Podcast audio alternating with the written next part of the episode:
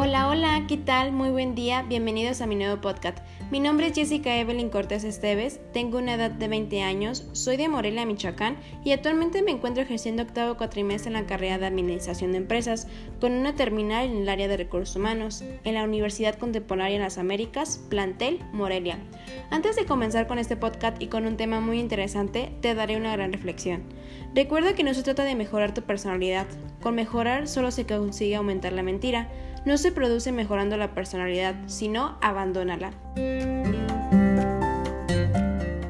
Después de esta gran distracción, abordaré con los siguientes temas, que son enfoque psicológico, la psicología y su objeto de estudio, individuo y sociedad y el ser humano.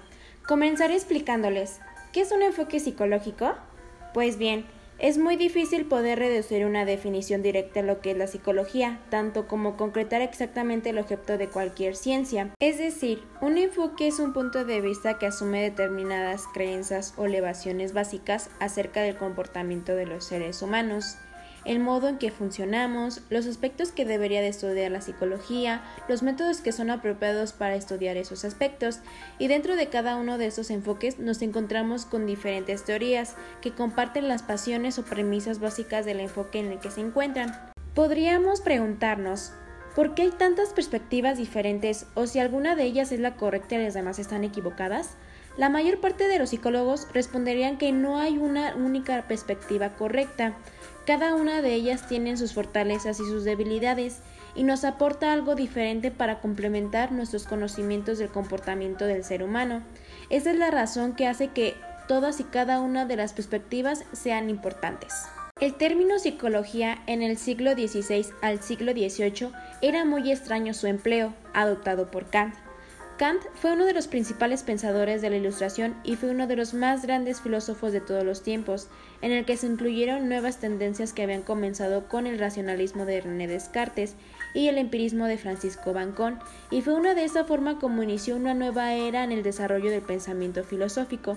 Comte no lo incluyó de manera especial en sí la clasificación de las ciencias, Comte fue el padre del positivismo y el primer teórico que empezó a hablar del término sociología, esta variedad de enfoques en la psicología refleja la complejidad y riqueza del comportamiento humano. Ahora bien, después de que se haya comprendido que era un enfoque psicológico, hablaré de la psicología y su objeto de estudio.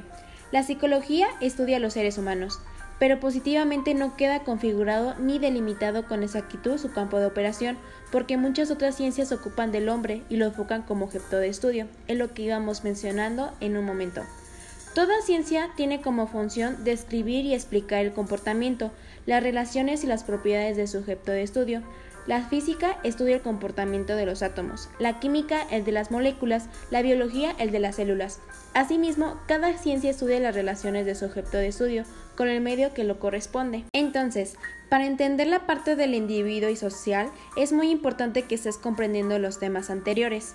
El tema del individuo y el ser humano es muy importante dentro del enfoque psicológico, como se había comentado en los argumentos anteriores, que la psicología estudia a los seres humanos. Y se estarán preguntando, ¿qué es un individuo? Digamos que es aquello que es individual, que no puede ser dividido. Se usa para referirse al ser humano, a la persona, considerada como una unidad y dependiente de las demás. Las sociedades están formadas por un conjunto de individuos que viven de manera organizada. Los individuos, en ese sentido, son la unidad más pequeña y simple de los sistemas sociales. Los sistemas sociales como tales se basan en la convivencia, la interacción, la comunicación y la cooperación entre los individuos que la conforman. Por esta expresión se entiende que el medio con el que establece el contacto del individuo presenta propiedades que incluyen las propiedades físicas y van más allá de ellas. Se trata de características que llamamos simbólicas porque dependen del significado que les ha atribuido la historia a cada individuo en particular y de la especie humana y la cultural en general. Les daré un gran ejemplo. Algo simple pero ilustrativo de esta idea lo ofrece el dinero. Desde el punto de vista físico, se trata de un trozo de papel o de metal, pero su influencia en el comportamiento, en lo que le hacen las personas para conseguirlo, es conservarlo y operar con él. No depende de su naturaleza física, sino de su significado, es decir, su valor, algo que arbitrariamente se le ha asignado y que no guarda relación proporcional con la materia física.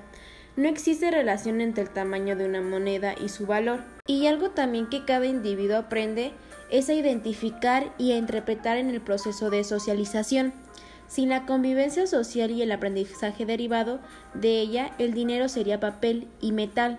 Su influencia en el comportamiento, si la hubiera, solo sería debido a esas características físicas. Ahora bien, el hecho de que no exista o no sea necesaria una relación directa entre las características físicas y el valor del dinero no quiere decir que los dos aspectos sean independientes y que se pueda despreciar de las primeras. Para hacer feliz a un creador es necesario entregarle unos determinados ejemplares de los trozos de papel. La relación que se lleva un individuo y sociedad puede llegar a ser una problemática, pues en ocasiones los beneficios del individuo no están acorde con los de la sociedad donde viven. A veces lo que ellos quieren es dejar de seguir los mismos pasos que como sociedad lo respeta tal y como un manual, porque si la sociedad dejara de ser lo mismo, lo verían como un bicho raro, y es por eso que el individuo busca sus propias alternativas y deja a un lado el que dirán los demás. El ser humano solo llega a ser tal y como lo va dirigiendo la sociedad y organización de las experiencias con los demás individuos es decir, que se va formando de manera en que los demás individuos se van desarrollando, en el cual emerjan nuevas potencialidades. Como conclusión, utilizar el pensamiento con el transcurso del tiempo, el ser humano se va preocupando por aprender y vivir con la desorganización y el orden del universo que se encuentran en la naturaleza que lo rodean y en las ideas y pensamientos que tienen en su mente. Pasó así poder entender, mejorar los sistemas de la naturaleza y tener una mejor vida.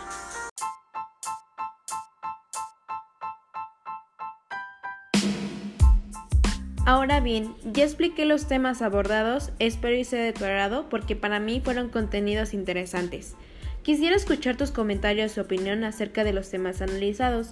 Cualquier duda o aclaración que tengas, con gusto te puedes contactar conmigo. Recuerda, mi nombre es Evelyn Cortés, estudiante de la Universidad Contemporánea de las Américas. Gracias por tu atención y espero tus veredictos. Hasta luego.